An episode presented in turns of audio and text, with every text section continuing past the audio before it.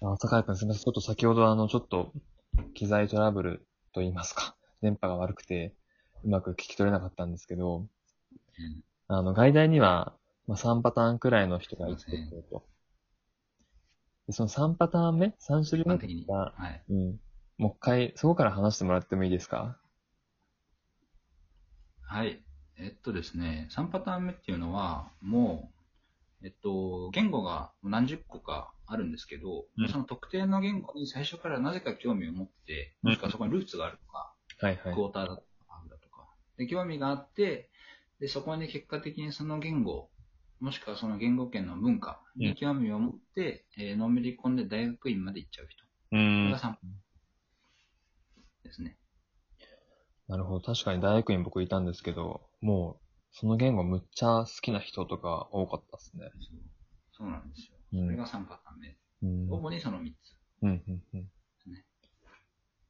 じゃああれかな、まあ、言葉が好きとか、英語もっとちゃんと勉強したいとか思う人は外大はいいところですか。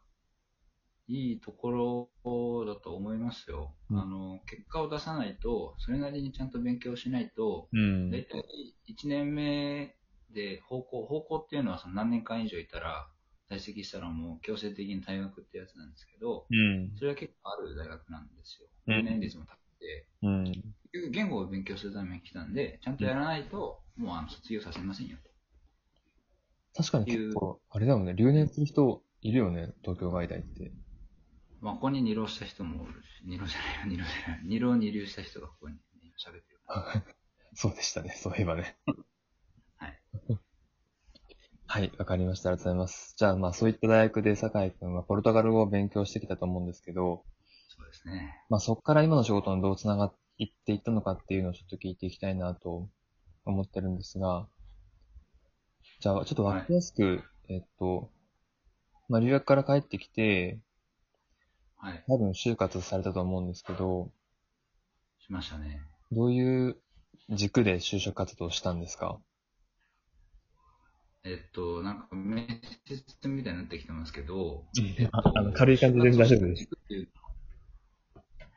就活の軸っていうよりかは、うん。えっと、とりあえずなんか、あれやらこれやら、できることが増えるのがすごい好きだったんですよ。知ったり、できるようになったり。うん。とりあえず全業界受けました。あ、そうなんだ。 2回目は。まあ、2回目やってるので分かると思うんですけど、僕就活2回やってて、はいはいはい。そうなんよ2ね。回目になってようやく、うん。そう、それで、全業界受けて、うん。で、最終的に自分の中で導き出したのは、やっぱり商社が一番いろんなところと関わり合う機会があるかなと。うん。だからさっきの外大もそうなんですけど、自主性でやろうと思えば、あの深められる業界、うん。幅広くっていうので、商社を選びました。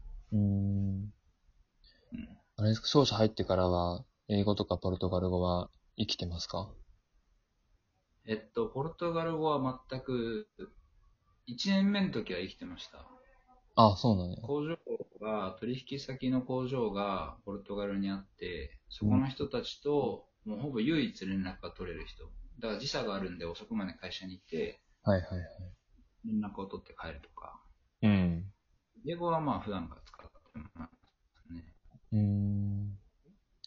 えっと、今、商社で何を担当されてるんでしたっけ今は商社で自動車を担当しています。あ、自動車ね。商社で自動車はもう花形なんじゃないですかどうですかえー、そんなことないでしょ。ああの、花形はどうなんだろう。商社ってのはそのやっぱ浮き沈みの業界、それぞれの業界であるので、うん。多分どの部署も花形にはなったことあるし、うんどの部署も衰退したこともあるし、いかにその維持をしつつ拡大させるかということを考えているので、そのどこに行ったから花形っていうのはうん。あんまりないんじゃないかな。あそうなんそやのもちろん、物弁とかに行ったら、うん電力とかだったら、昔はもううんまさに花形だったけど、今はもうむしろ削ろうとしてる社会者として、うーん。クリーンエネルギーっていう、その CSR の観点で、うん。そんなのをやっ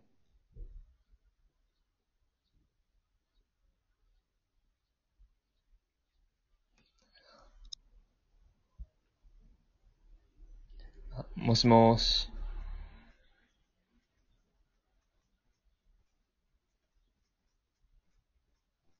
もしもーし。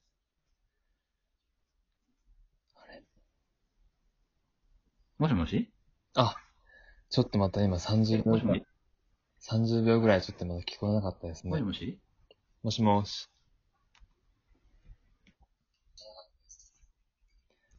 あんまり電波が良くないですね。ちょっと